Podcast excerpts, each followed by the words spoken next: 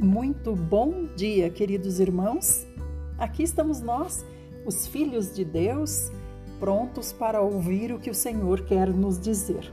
Esse momento é maravilhoso, esse momento é espetacular. O pai deixou uma carta para seus filhos e agora os filhos vão saber o que está nessa carta. O que será que o pai quer nos dizer hoje? Não é maravilhoso? Que bom que você está aqui. Você está interessado e o Senhor vai mostrar a você que o interesse maior vem dele por sua vida. Hoje nós vamos começar com o Salmo 31, a partir do verso 19. Esse salmo foi escrito por nosso maravilhoso pai Davi, nosso mestre, nosso professor, nosso exemplo, e fala sobre a fortaleza na hora da angústia.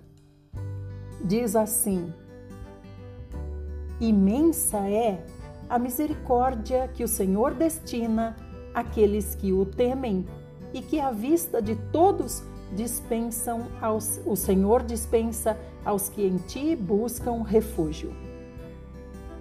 No recôndito da tua presença, o Senhor os abrigas das intrigas dos soberbos na tua habitação os proteges das línguas maledicentes?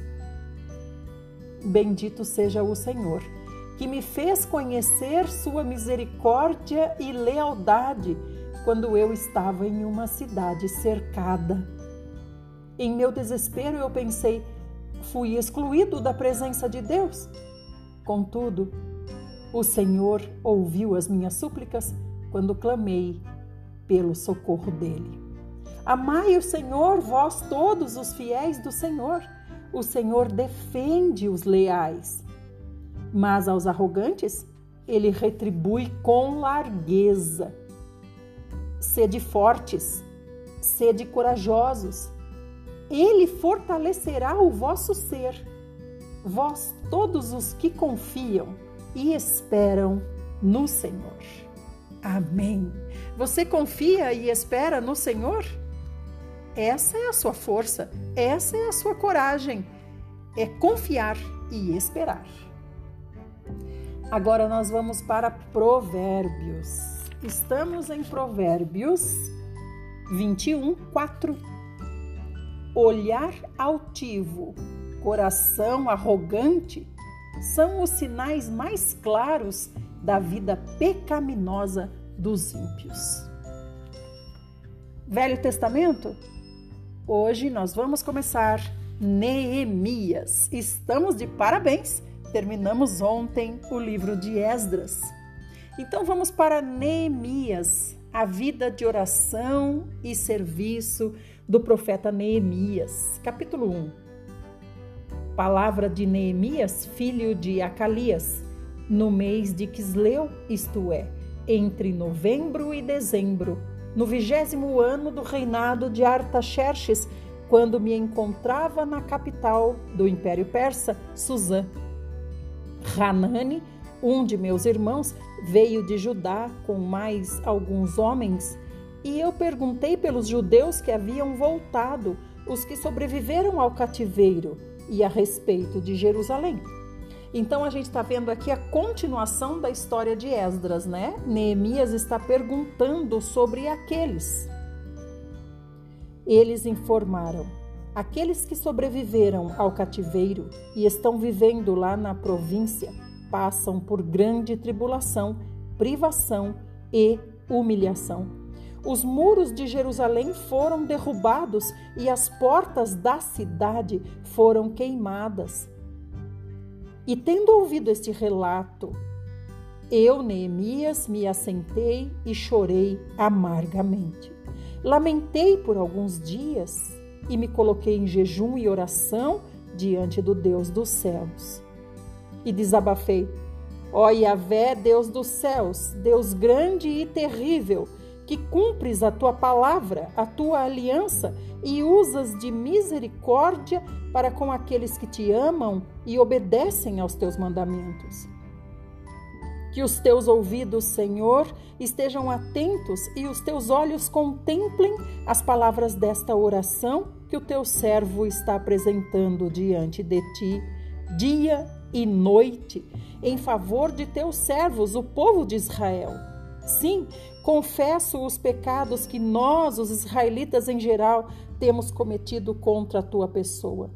De fato, eu e o meu povo temos errado sobremaneira.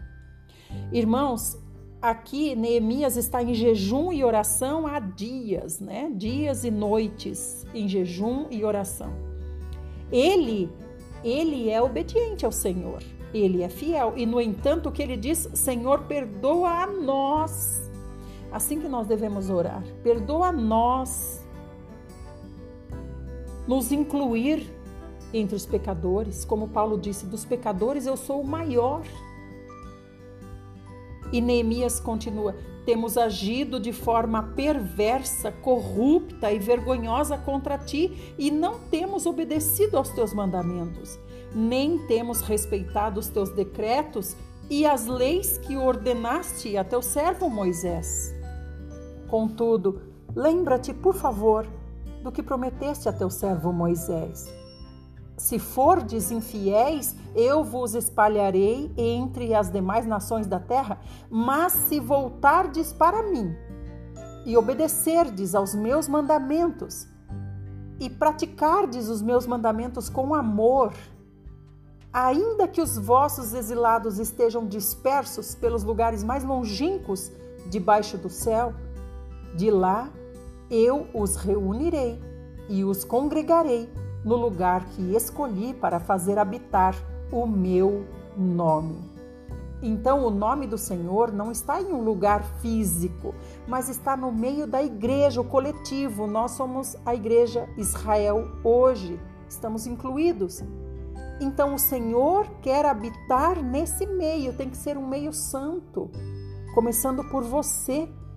Você é o altar de Deus. Começa por você. Você é a arca do Senhor, em você está a aliança que o Senhor fez. Começa com você. Ora, estes precisamente são os teus servos e o teu povo amado, que resgataste com o teu grande poder e com teu braço forte. Ai, Yahvé, eu te rogo, Deixa teu ouvido alcançar o clamor deste teu humilde servo. Atende a oração dos teus servos, cujo prazer está em amar com respeito o teu nome. Faz com que teu servo encontre compaixão nos olhos do homem a quem levarei meu pleito. Nessa época, eu, Neemias, era copeiro, degustador de confiança do rei no mês de Abib, isto é, entre março e abril, do vigésimo ano do rei Artaxerxes, na hora de servir o vinho para o rei, eu levei o vinho ao rei. E nunca antes eu havia me apresentado com o semblante triste na presença do rei Artaxerxes. Por esse motivo, o rei me perguntou: Por que o teu rosto está entristecido? Não estás doente? Isso só pode ser tristeza da sua alma. Então, nesse momento, eu tive muito medo. E então justifiquei ao rei Artaxerxes que o rei viva para sempre. Como meu rosto não estaria triste, ó rei, se a cidade em que está o sepulcro dos meus pais está completamente destruída e as suas portas estão consumidas pelo fogo? Então o rei Artaxerxes perguntou a mim: O que estás desejando me pedir? E nesse instante eu fiz uma rápida oração ao Deus dos céus e respondi ao rei: Se for do teu agrado, rei, e se o teu servo puder contar com a tua bondade, eu rogo que me permitas ir ajudar a cidade do sepulcro dos meus pais, para que eu reconstrua a cidade. Então o rei Artaxerxes, tendo a rainha assentada ao seu lado, me perguntou: Quanto tempo você levará nessa viagem? E quando você vai voltar? E depois de informar ao rei sobre a duração da minha missão, o rei concordou em me liberar. E diante da anuência do rei Artaxerxes, eu solicitei: Se for do teu agrado, rei, eu poderia levar cartas do Senhor, o rei, aos governadores da Transeufratênia, a província do Eufrates Oeste, a fim de que eles me deixem passar até eu chegar a Judá. E também uma carta para Asaf, o guarda na floresta do rei, para que ele me forneça madeira para eu poder reconstruir as vigas das portas da fortaleza que fica junto à casa, a casa do Senhor, e para os muros da cidade, assim como para levantar a residência que eu vou ocupar. E visto que a, a generosa mão de Deus estava me abençoando nesse sentido, o rei atendeu todos os meus pedidos. Sendo assim, eu parti em direção aos governadores do Eufrates Oeste e entreguei para eles as cartas do rei. Quem me acompanhou foi uma escolta de oficiais do exército e de cavaleiros que o rei enviou comigo. Sambalate, o Oronita, e Tobias, oficial amonita, não esconderam seu profundo desagrado assim que eles notaram que havia alguém interessado no bem dos israelitas, que no caso era eu, Neemias. Então cheguei a Jerusalém e, depois de três dias de permanência na cidade de Jerusalém, me levantei durante a noite e saí com alguns dos meus amigos. Todavia, não compartilhei com ninguém o que o meu Deus havia entusiasmado meu coração para que eu fizesse por Jerusalém. Não levei animal algum, a não ser aquele em que eu montava. Desta maneira, saí de noite pela porta do vale, fonte do crocodilo, e até o portão do lixo, e examinei as muralhas de Israel que haviam sido derrubadas e os seus portais que haviam sido destruídos pelo fogo. Fui ainda mais adiante até o portão da fonte e até o tanque do rei. Contudo, ali não havia sequer espaço para o animal que eu montava para que ele pudesse passar. Por isso decidi subir o vale ainda de noite, avaliando o estado dos muros. Finalmente retornei e tornei a entrar pela porta do vale. Os oficiais não ficaram sabendo aonde eu tinha ido, pois até então eu nada havia revelado aos judeus, aos sacerdotes, aos nobres, aos oficiais e aos demais sobre a obra que iriam realizar. Então eu disse para eles: Vede a deplorável e humilhante situação em que nos encontramos. Como toda a cidade de Jerusalém está em ruínas e suas portas devastadas pelo fogo. Vinde, vamos reconstruir os muros de Jerusalém para que não passemos mais vergonha. Também revelei a eles como Deus tinha sido misericordioso comigo e tudo quanto o rei me havia declarado. E diante disso, eles exclamaram: Levantemo-nos, pois, e reconstruamos as nossas muralhas. E cheios desse ânimo, fortaleceram as suas mãos para a realização desse bom projeto. No entanto, quando Sambalate, o Oronita, Tobias, oficial amonita, e Gesem, o árabe, tomaram conhecimento desses fatos, zombaram de nós, nos desprezaram e questionaram assim: O que é isso que vocês estão tentando fazer? Vocês querem se rebelar contra o rei Artaxerxes? Então eu afirmei para eles: O Deus dos céus é quem fará com que sejamos bem-aventurados e nos dará sucesso nessa obra. E nós, seus servos, apenas nos levantaremos e trabalharemos. Todavia, vós não tendes parte, nem direito, nem memorial em Jerusalém. O sumo sacerdote Eliasibe e os seus irmãos, os sacerdotes, deram início ao seu trabalho e reconstruíram o portão das ovelhas. Eles o consagraram e colocaram as folhas do portal no lugar. Em seguida, levantaram o muro até a Torre do Sem, que também dedicaram a Deus, e prosseguiram até a Torre de Hananel. Os homens de Jericó reconstruíram o trecho seguinte. Zacur, filho de Inri, seguiu construindo logo adiante. Os filhos de Assanaá edificaram a porta do peixe, colocaram-lhe as vigas e lhe assentaram as portas com seus ferrolhos e trancas reforçadas. Meremote, filho de Urias, neto de Racós, fez os reparos da parte seguinte da obra. Ao seu lado, Mesulão, filho de Berequias, neto de Mesesabel, fez os próximos reparos, e ao seu lado, Zadok, filho de Baaná, seguiu a obra e também fez os seus reparos. Os tecoitas reconstruíram a parte seguinte, mas os seus nobres não se dispuseram a participar dos trabalhos e a se submeter à orientação do seu governador. Joiada, filho de Pazéia, e Mesulão, filho de Besodeias, reforçaram o antigo portão da cidade, conhecido como Porta Velha. Colocaram-lhe as vigas e as folhas do portal no lugar, com seus ferrolhos e trancas. Junto deles trabalharam Milatias, Gibeonita e Jadom, Merononita, Meronotita, homens de Gibeão e de Mispá que pertenciam ao domínio do governador da província do Eufrates Oeste. Vamos concluir no próximo áudio?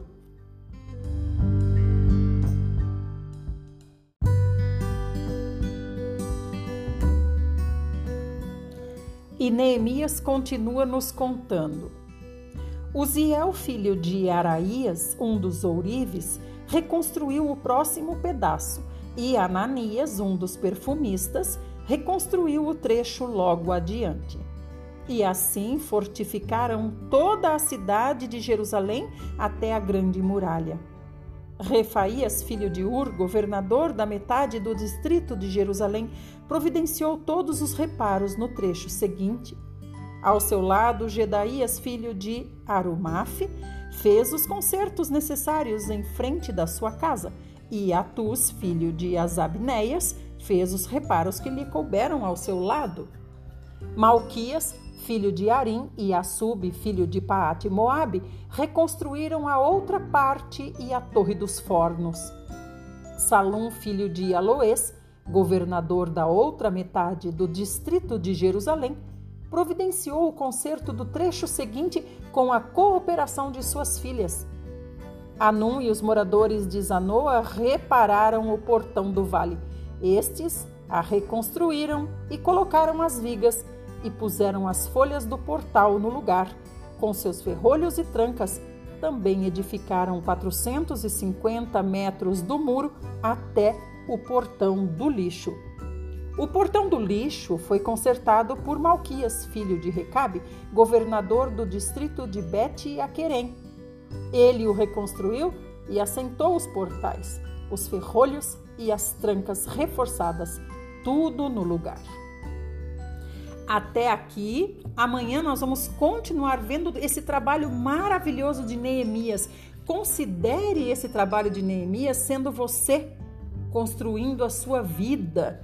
A sua vida é altar de Deus, a sua vida é casa do Senhor. Você é Jerusalém preciosa, você é Judá, você é Sião, você é o templo do Senhor. Você é a representação do Senhor Jesus na terra. Você é a arca da aliança, como eu falei. E você vê que aqui Deus pôs o desejo no coração de Neemias. Neemias era o quê? Ele era o copeiro, copeiro do rei. E Deus pôs a, a coragem também no coração dele de falar com o rei Artaxerxes. Ele podia ser morto. Só pela ousadia de se dirigir ao rei. Mas Deus fez com que o próprio rei perguntasse: Você está doente? Sua cara está tão estranha, desfalecida? Mas ele poderia muito bem te dizer: Não, senhor meu rei, eu não tenho nada, me desculpe por minha cara assim de doente, porque na verdade ninguém podia chegar triste diante do rei, né? Todos tinham que levar alegrias para o rei. Os servos do rei são feitos para alegrar o rei e não para entristecer. E, no entanto, olha só toda a movimentação que Deus fez. E quantas pessoas o Senhor movimentou e permitiu também pessoas para atrapalharem. Assim é a nossa vida. Vamos meditar muito sobre essa história de Neemias que o Senhor está nos dando de presente agora. E vamos deixar que o Senhor faça com que a nossa vida seja como Ele programou para ser. Não vamos ser os que impedem, mas vamos ser os que deixam o Senhor fluir através de nós. Vamos concluir agora com o Novo Testamento. Nós estamos na carta que o amado Paulo mandou para os nossos irmãos em Corinto. Estamos em 1 aos Coríntios, capítulo 7. Princípios sobre vida conjugal. Então Paulo diz assim: Agora, em relação aos assuntos sobre os quais escrevestes, é bom que o homem se abstenha de relações sexuais com qualquer mulher. Porém, por causa da imoralidade, cada homem tem a sua esposa e cada mulher o seu marido. Então, ele está respondendo perguntas que os irmãos, os coríntios, enviaram para ele. E ele está aqui ligando com o que ele nos falou ontem. Por que, que um homem vai se deitar com uma prostituta? Ele se forma uma só carne com ela, ele faz uma só carne com ela. Então aqui ele está dizendo: é bom que o homem se abstenha de relações sexuais com qualquer mulher, porque cada mulher que ele se deita é um novo casamento, é uma só carne. Olha que complicação.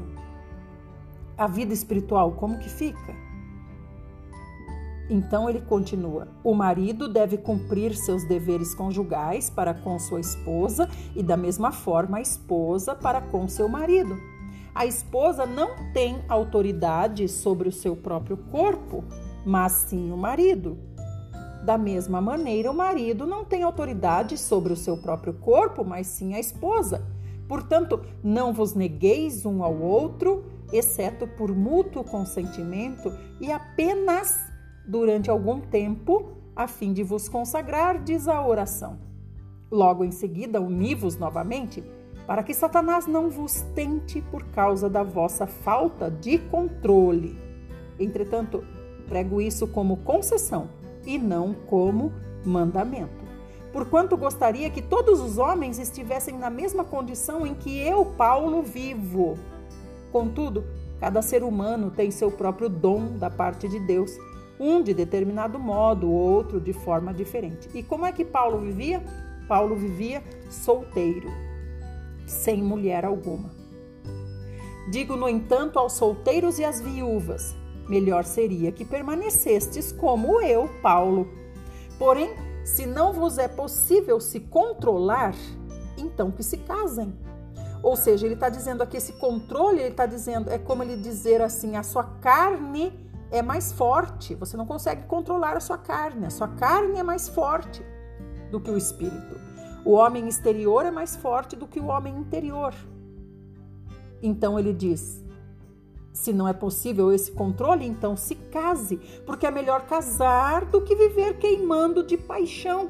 Esse queimando de paixão é o que leva cada um a fazer a imoralidade sexual, né? As imoralidades que ele tanto já nos falou. Todavia ordeno aos casados, não eu, Paulo, mas o Senhor Jesus, que a esposa não se separe do marido.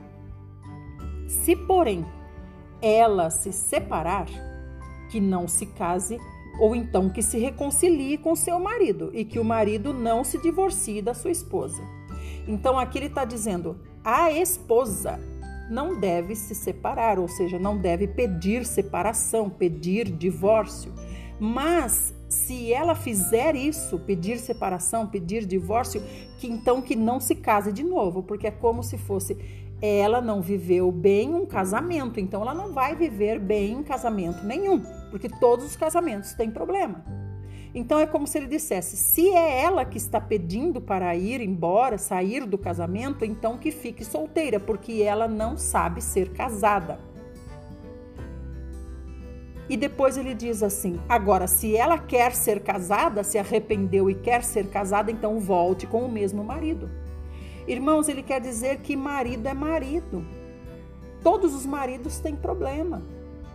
Todos os casamentos têm problema. Todas as esposas têm problema. Em tudo que é lugar tem problema. Então você troca de problema. Se você não sabe lidar com problema, então não procure outro problema É por isso que ele diz: volte para o seu marido.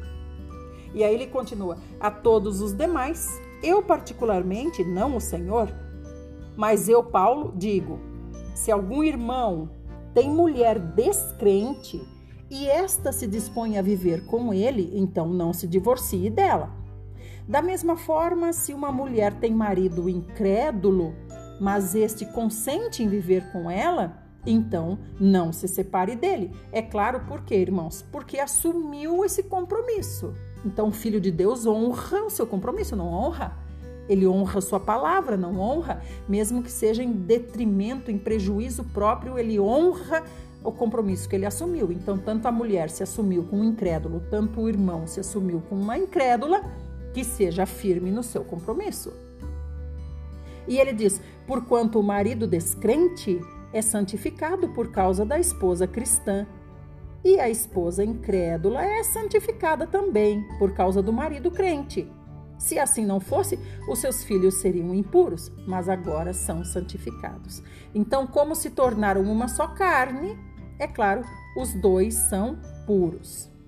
E Paulo continua: No entanto, se o incrédulo decidir se separar, então que se separe. Nessas circunstâncias, nem o irmão, nem a irmã estão sujeitos mais à escravidão, à servidão, pois Deus nos chamou para vivermos em paz. Agora, o que é interessante, né, irmãos, é quando Paulo diz assim: o, nem o irmão nem a irmã estão sujeitos à servidão. Então, o casamento é uma servidão. Servir a um incrédulo é claro que é mais difícil do que servir ao seu irmão em Cristo ou o marido servir a sua irmã em Cristo. Mas uma coisa é certa: o casamento é uma servidão. E o que é uma servidão? Servidão é servir, viver para servir. E ele continua: Porquanto, como podeis saber, ó mulher, se você vai salvar o seu marido? Ou como saber o homem se vai salvar a sua mulher? Contudo, cada um prossiga vivendo na condição que o Senhor lhe determinou e em conformidade com o chamado de Deus. É isso que ordeno em todas as igrejas. Então, o que casou com o incrédulo, a mulher que o homem que casou com a incrédula, a mulher que casou com o incrédulo, permaneça porque a salvação vem do Senhor, não vem de você. Então você não pode abandonar, você tem que cumprir o que, aquilo que você é, oficializou, né? O compromisso, o contrato, o acordo que você oficializou nesse casamento. E fique aí firme. No entanto, se o incrédulo quer desmanchar o acordo, o Senhor dá a bênção, que ele vá na bênção do Senhor e você fica na bênção do Senhor. O Senhor os chamou para a paz. Olha o que ele diz: Deus nos chamou para vivermos em paz. Então ele continua: Foi alguém chamado sendo já circuncidado? Não se preocupe em desfazer a sua circuncisão. Foi alguém chamado sendo incircunciso? Não se deixe circuncidar. A circuncisão em si não faz o menor sentido e a incircuncisão também não significa nada. O que realmente importa é obedecer aos mandamentos de Deus. Cada um deve permanecer na condição em que foi chamado por Deus. Então, quando ele fala aqui, cada um permanece na condição em que foi chamado por Deus, ele está dizendo: se você foi chamado por Deus e o seu marido era incrédulo, continue nessa posição. Se você foi chamado por Deus e a sua esposa era incrédula, continue nessa posição. Veja que ele não está dizendo aqui, se você é filho de Deus, vai lá procurar uma pessoa incrédula para você casar. Não é isso que ele está dizendo. Ele está dizendo, Permaneça do jeito que Deus chamou você. Chamou você casado com incrédula, casado com a incrédula? Permaneça como tá. Quem vai fazer é o Senhor, não é você. Fica aí firme. Então ele diz: Foste chamado sendo escravo? Não se preocupe com isso. Mas se ainda podes conseguir a tua liberdade, então aproveita a oportunidade. Essa oportunidade que ele está falando aqui está ligada ao que ele acabou de dizer. Se o marido incrédulo quer ir, aproveite a oportunidade. Você já errou casando com o marido incrédulo, então agora aproveita a oportunidade. Você, meu irmão, casou com uma mulher incrédula, se converteu, agora o Senhor está lhe dando oportunidade, porque ela está pedindo para desmanchar o casamento. Aproveita a oportunidade e seja como Paulo aconselha, como ele. E ele continua: Pois aquele que, sendo escravo, foi chamado pelo Senhor, é liberto e pertence ao Senhor. E da mesma forma, aquele que era livre quando foi chamado, agora é escravo de Cristo. Fostes comprados pelo mais elevado preço. Não vos torneis escravos de homens. Então, aqui com certeza ele está se referindo a quê? Ao casamento. O casamento é uma escravidão. Não vos torneis escravos de homens. Não estou dizendo que é ruim ou que é bom. Estou dizendo que o casamento é servir. A mulher servir o marido e o marido servir a mulher.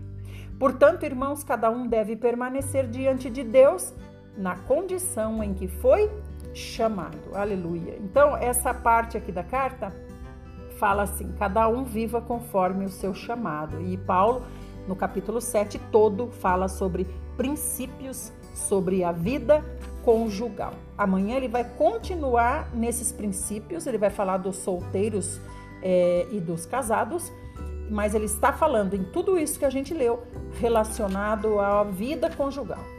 Depois ele vai passar para outro item que é os alimentos oferecidos aos ídolos. Então, quando ele diz aqui não se faça escravo de homens, ele está com certeza falando do casamento, que é o assunto desse capítulo aqui.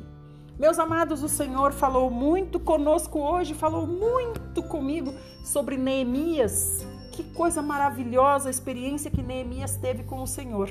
Que nós também tenhamos essa experiência de deixar o Senhor fazer através de nós. Assim a nossa vida é conduzida para aquilo que o Senhor tem também para nós o sacerdócio e o reino, com certeza, e começando aqui pela terra. Quem não é sacerdote e rei aqui na terra, como é que vai ser no reino? Lá no reino não é para aprender, irmãos. Lá no reino é para continuar fazendo o que já fazia aqui. Se você não sabe fazer aqui e não quer aprender, com certeza não tem o que você fazer lá, porque você recusa essa função. Fiquem todos bem, tenham um dia maravilhoso e amanhã nós estaremos de novo aqui se o Senhor fizer assim. Lembrem-se de compartilhar o link do grupo para mais pessoas chegarem e também quero pedir a vocês que me sigam no Instagram. Procura no Instagram idelmaferreira.nutri, idelma com H.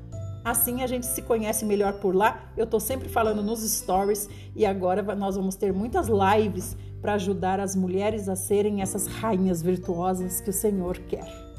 Tchau, tchau. Até amanhã.